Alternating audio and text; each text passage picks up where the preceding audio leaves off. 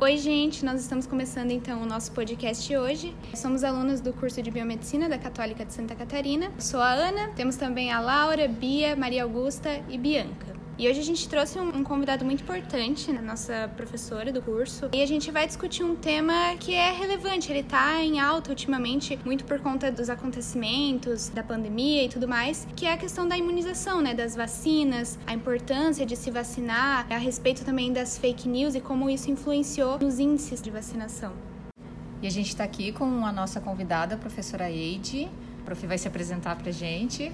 Oi, pessoal. Primeiro eu queria agradecer o convite de participar desse podcast com vocês. Então, eu sou professora de imunologia há muitos anos, então a minha atividade é discutir boa parte desse assunto de imunoprofilaxia. Sou mestre em saúde e meio ambiente, doutora em saúde e meio ambiente também. Estou na área aí da parte imunológica, desde a parte diagnóstico até o ensino durante bastante tempo. Espero contribuir com vocês. Então, a gente vai começar falando sobre as vacinas e a gente sabe que é de conhecimento geral que as vacinas elas são uma forma da gente se prevenir. Então é um método de desenvolver ali a proteção sem desenvolver a doença também ao mesmo tempo. E acho que é bom lembrar também que a vacina ela não impede você de contrair Sim. a doença novamente. Ela é mais uma forma de prevenção mesmo, de criar uma imunidade, desenvolvendo o teu sistema imunológico para que nas próximas infecções os teus sinais e sintomas sejam melhores também. E, e, talvez lembrar a importância de que para que essa imunidade se estenda e aconteça, seguir o calendário, tanto o calendário infantil quanto depois de adulto, manter as Sim, vacinas. As que são passadas. Né? Exatamente. Né?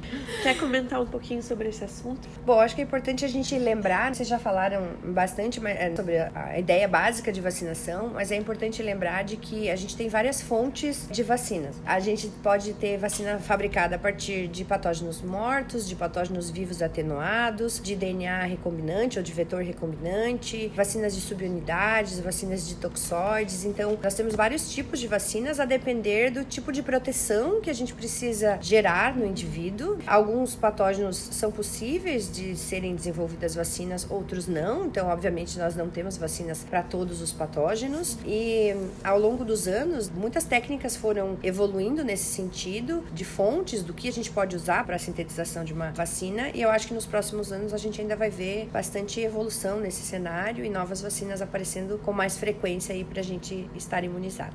A gente espera, né? Esperamos. Assim esperamos. É. Até tem muitas pessoas com receio de se vacinar devido a efeitos colaterais no geral, até a fonte da vacina, por exemplo. Isso acaba impedindo algumas pessoas de se imunizar. Efeitos colaterais são considerados parte do processo de desenvolvimento, etc. Se a gente pensar em medicamentos, todos os medicamentos, se a gente olhar na bula, sempre vai ter algum efeito adverso. Não existe alguma substância que a gente ingira e que não tenha nenhum efeito adverso, especialmente falando nessa área de medicamentos. Mas o que se busca dentro do processo de desenvolvimento de vacinas são os menores efeitos colaterais possíveis e quando eles houverem, que sejam efeitos colaterais manejáveis, suportáveis. Vamos pensar assim: quando a gente recebe uma injeção, dói no local, fica um pouco vermelho, fica um pouquinho inchado no dia seguinte. Isso é um efeito colateral, é um efeito adverso da forma que foi administrado. Mas o benefício que a gente tem com a prevenção da doença mais lá para frente é muito mais vantajoso, benefício muito maior do que o risco que a gente teve de ter um efeito adverso ali da aplicação, uma febre, etc. Então, o efeito colateral ele não é inevitável totalmente, uhum. mas obviamente a gente precisa trazer vacinas no mercado que sejam seguras, que os efeitos colaterais não sejam graves Sim. e que o risco seja menor do que o benefício que é da administração da vacina. Uhum. Eu acho interessante esse negócio da gente ter como benefício da vacina como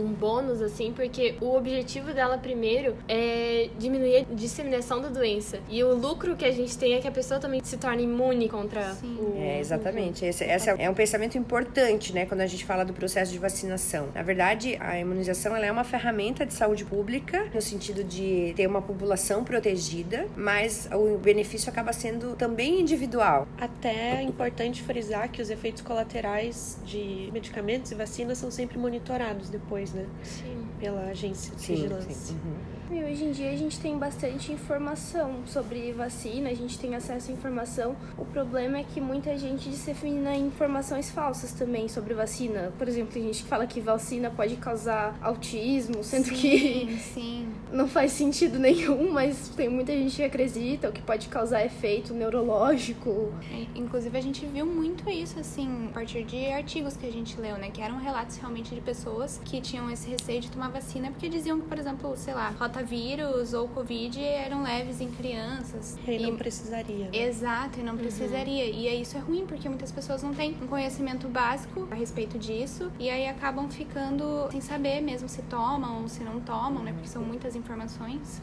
Sobre esse assunto, a gente tem várias coisas que a gente precisaria esclarecer. A primeira delas é, ao longo da história da vacinação, a gente tem que lembrar que a vacina começou lá no século XIX, o desenvolvimento das vacinas. A gente não tinha a tecnologia que a gente tem hoje, a gente não tem o controle de qualidade que a gente tem hoje. Então, ao longo da história, a gente já teve problemas, eventualmente com o processo de produção, administrações equivocadas, enfim, também são pessoas que administram. Então, erros acontecem em todos os locais e a gente, ao longo da história, vai poder apontar alguns desses erros nesse processo de produção e, enfim, desenvolvimento de vacina. Mas a gente também tem que aprender com os erros nesse sentido e ao longo Sim. da história isso foi se tornando uma forma muito segura, efeitos colaterais controlados, riscos amenizados e atualmente, já há muitos anos na verdade, nós temos as vacinas como sendo algo realmente bastante seguro. Sobre a questão do autismo que foi levantado, infelizmente nessa história equivocada aí, nós tivemos a publicação de um artigo que relacionava as vacinas com autismo, mas esse artigo científico ele foi publicado e foi despublicado muito rapidamente. O que acontece é que algumas pessoas ainda usam essa informação dessa publicação errada, equivocada, que foi provado né, de que os dados tinham sido forjados com relação à vacina e a relação dela com o autismo e acabam usando ou vendo que foi publicado, mas que estava errado, que era inventado, não era científico realmente, né, sobre esse assunto. Então, o que não pode é a gente usar esses pontos negativos ou esses equívocos equívocos que foram cometidos ao longo da história, seja sem querer ou seja por um uso inadequado da ciência, digamos assim, e, e não enxergar o outro lado dessa moeda de que era errado e que a gente não pode usar isso como uma bengala para não administração, por exemplo, das vacinas.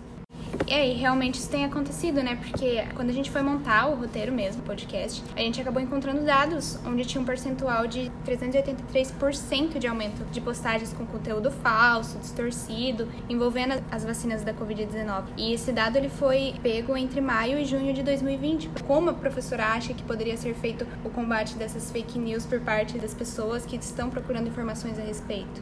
Bom, eu acho que o combate a esse tipo de informação é sempre mais informação. Então, a gente precisa buscar informações de fontes fiéis, fontes adequadas, fontes oficiais. Observar, acho que uma, uma coisa que é bastante antiga na vacinação, mas que é muito efetiva, quando a gente olha número de casos versus número de casos é, de vacinação. E isso é sempre inversamente proporcional. Então, quando a gente percebe que o número de casos cai, quando a gente aumenta a taxa de vacinação, a gente percebe percebe que a vacinação contribui para a diminuição do número de casos de doença, para a incidência da doença. No caso da Covid, tinha um fator importante que era a diminuição de taxa de mutação viral. Então, esse é um dado importante que a gente sempre precisa buscar. Outra coisa que a gente pode observar, especificamente na época da pandemia, com a Covid é que a gente via as pessoas tendo medo dos efeitos adversos, que já foi um uhum. assunto comentado aqui. Mas quando a gente olha a possibilidade, por exemplo, de a gente ter um evento cardiovascular, que era um dos efeitos colaterais muito trazidos relacionado às vacinas. Mas o risco de ter um evento cardiovascular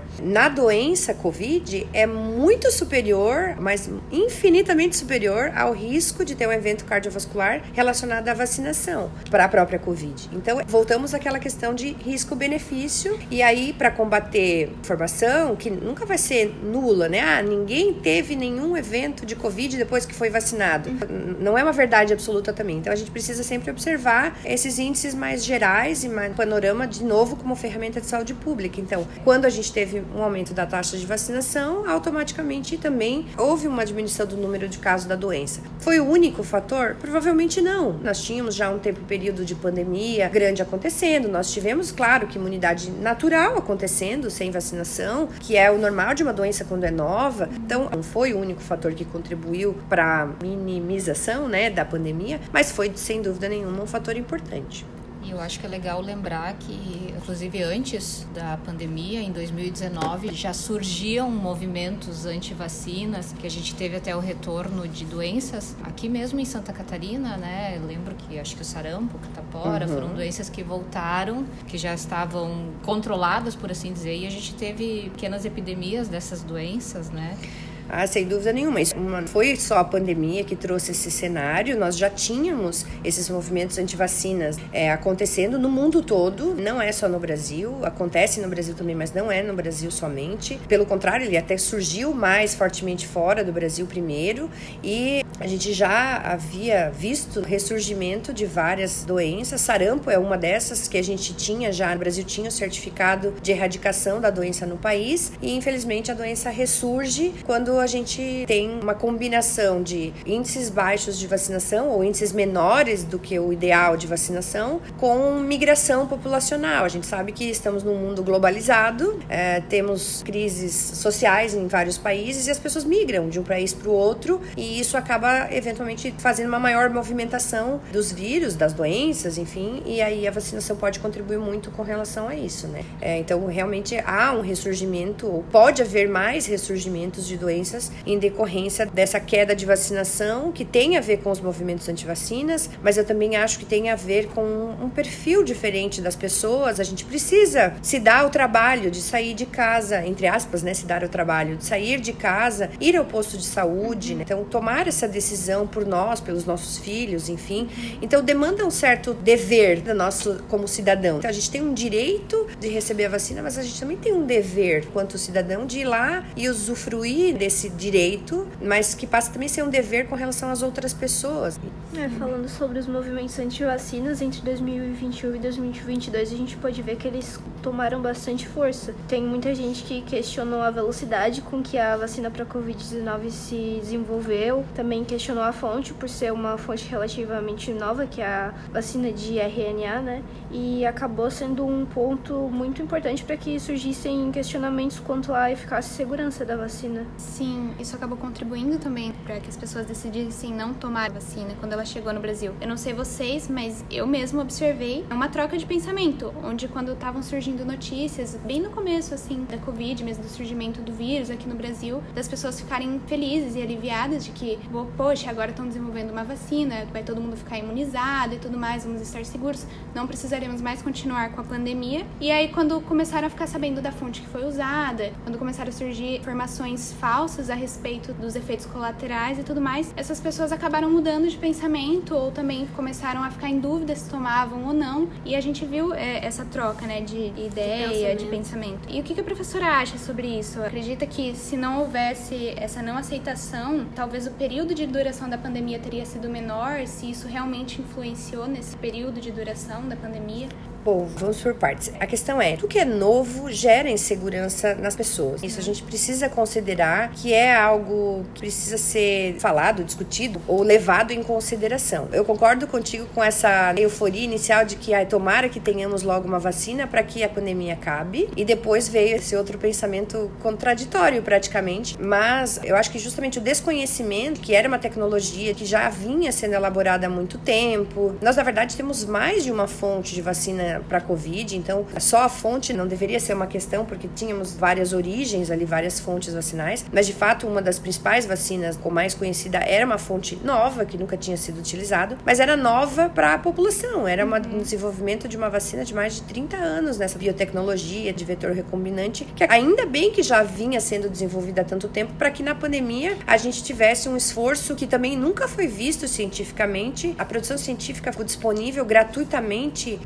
rapidamente para que todos tivessem acesso, todos os esforços de todos que eram independentes no mundo antes disso se juntassem para que essa vacina saísse num prazo recorde, né? E demorou um ano, mas ainda assim isso é um prazo muito rápido. Mas de fato a gente tem também que lembrar que é um cenário de incerteza no sentido de que nós não tivemos cinco anos para as pessoas testarem a vacina para depois ela estar tá disponibilizada no mercado. E esse desconhecimento gera medo das uhum. pessoas. Ao mesmo tempo, como a vacina também levou esse um ano para sair, ainda que foi um um tempo muito rápido, nesse um ano a gente conseguiu observar que apesar de a Covid ter levado muitas pessoas em número absoluto, a maioria das pessoas acabavam passando da doença sem morrer. E isso acabou trazendo uma confiança nas pessoas que, infelizmente, também acabou contribuindo negativamente para o processo de não vacinação. Então, é muito difícil avaliar se realmente a duração da pandemia teria sido menor com uma maior índice de vacinação. A resposta inicial talvez seria sim, teria diminuído o tempo. Mas a questão é, na verdade, ela ainda nem acabou. Então, é muito difícil avaliar essa duração. A questão é, talvez a gente tenha tido mutações do vírus. O que eu acho principalmente é, nós teríamos tido menos mutações virais se a vacinação tivesse sido em massa mais rápido. Mas a gente também tem uma outra coisa que tem que ser lembrada, que é como produzir vacinas para o mundo inteiro num espaço de Realmente. tempo tão curto. Enfim, tanto... distribuir da forma correta também. Né? Exato, né? exatamente, porque tivemos isso também países que tinham muitas vacinas e que a população podia se vacinar em grande quantidade e outros países que demorou meses a mais, mas isso também contribuiu para a própria circulação viral. Então, isso tudo é difícil, não é uma coisa só ser avaliada, mas enfim, que a vacina contribuiu para diminuir a doença, isso é inegável. Quando a gente olha de novo para os índices de vacinação e para o percentual de pessoas que têm a doença ou que morrem pela doença.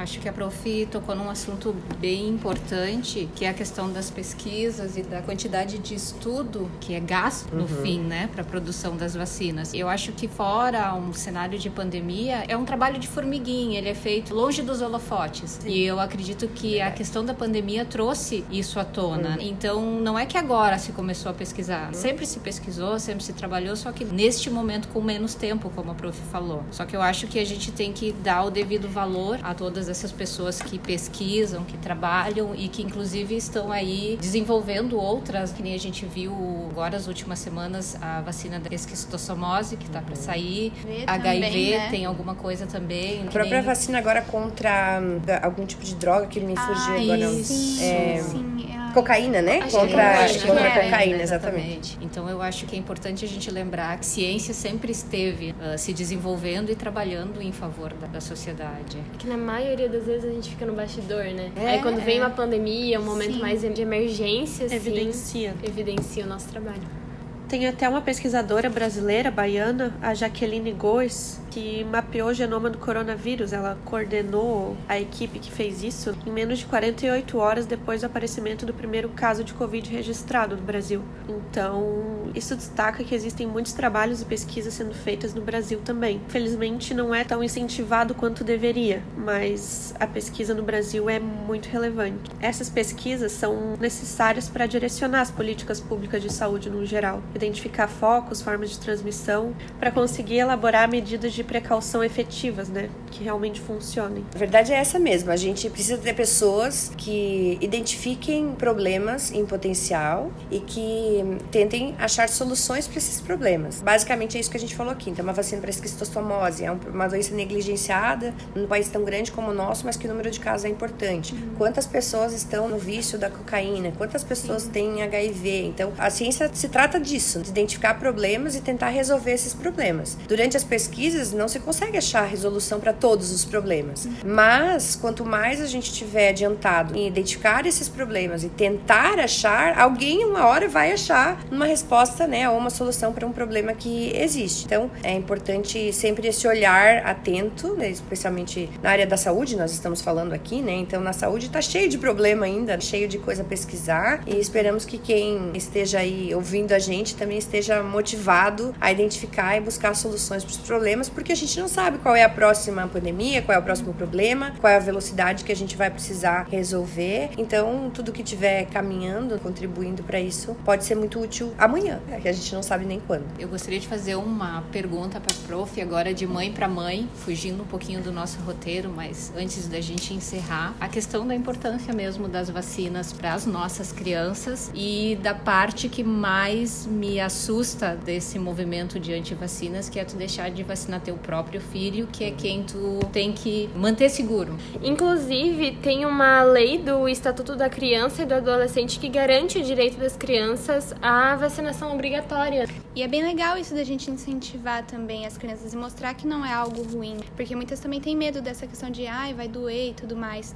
Mas, por exemplo, a da polio, eu lembro que era uma experiência muito gostosa. Todos os anos a minha mãe me levava no centro da cidade e eles tinham a bancadinha ali, ficavam o pessoal das unidades básicas de saúde e tinha o Zé Gotinha ali. Então era algo muito divertido, assim. Eu amava, amava ir lá e, e aí tomar a gotinha. E era algo muito rápido, eu ficava muito triste quando acabava. E ficava esperando pro próximo ano de novo. É, sem dúvida nenhuma, é um ponto importante, pelo que a gente veio discutindo aqui ao longo dessa conversa. A verdade é que muitas das vacinas que não são aplicadas atualmente nas crianças são de pais que são agora de uma geração que não viram essas doenças justamente porque elas não existem, porque foram vacinados. Então, esse é um grande fator assim que acaba contribuindo negativamente para os pais não levarem os filhos para vacinação. Mas infelizmente, se essas doenças ressurgirem, vamos pensar numa poliomielite, que é uma vacina tão fácil de ser administrada, é o Zé Gotinha, são doses que nem dói para aplicar, é vacina oral. Imagina, previne de essa criança ficar paralítica e ter a sua qualidade de vida afetada para o resto da vida. Então, claro que o benefício é muito maior, do, do, não é nem do que o risco, do que o trabalho que você tem de levar o seu filho até o posto de saúde e vacinar. Então, sem dúvida nenhuma, suma importância que a gente mantenha o foco nas crianças, porque elas são muito afetadas pelas infecções virais, que é a maior parte das vacinas são realmente para infecções virais. Isso pode comprometer a qualidade de vida dela para sempre. Deveria ser uma cultura, deveria ser natural Sim. vacinar e durante muito tempo uhum. isso foi. E para muitas pessoas ainda é. Então vamos pensar pelo lado otimista de que na verdade a gente ainda tem um índice alto de pessoas que se vacinam. Nós não temos um nível talvez ideal, mas é super importante a gente sempre reforçar e trazer de novo, porque comprometer a qualidade de vida ou a saúde de um filho é uma responsabilidade, além de ser um direito da criança, como foi citado, nenhuma mãe, nenhum pai quer ver o seu filho doente, muito menos, né, de uma doença que poderia ser evitável por vacinação. Então a gente precisa falar de novo, falar mais uma vez, e como a criança não pode decidir por ela, é importante que os pais estejam conscientes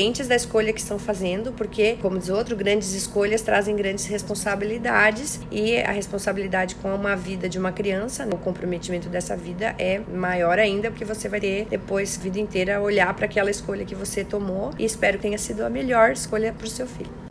E sempre bom lembrar também, né, que a vacinação é uma medida de proteção coletiva, então o individual é um bônus, na verdade. Até porque não é todo mundo que pode se vacinar. Tem gente que tem alergia a algum componente das vacinas, ou enfim, é imunossuprimido de alguma forma e não pode tomar a vacina. Então, quem pode é muito importante que tome. Inclusive, já reforçando isso, tenha o seu calendário vacinal em dia, toma as vacinas, vacine seus filhos e é isso aí.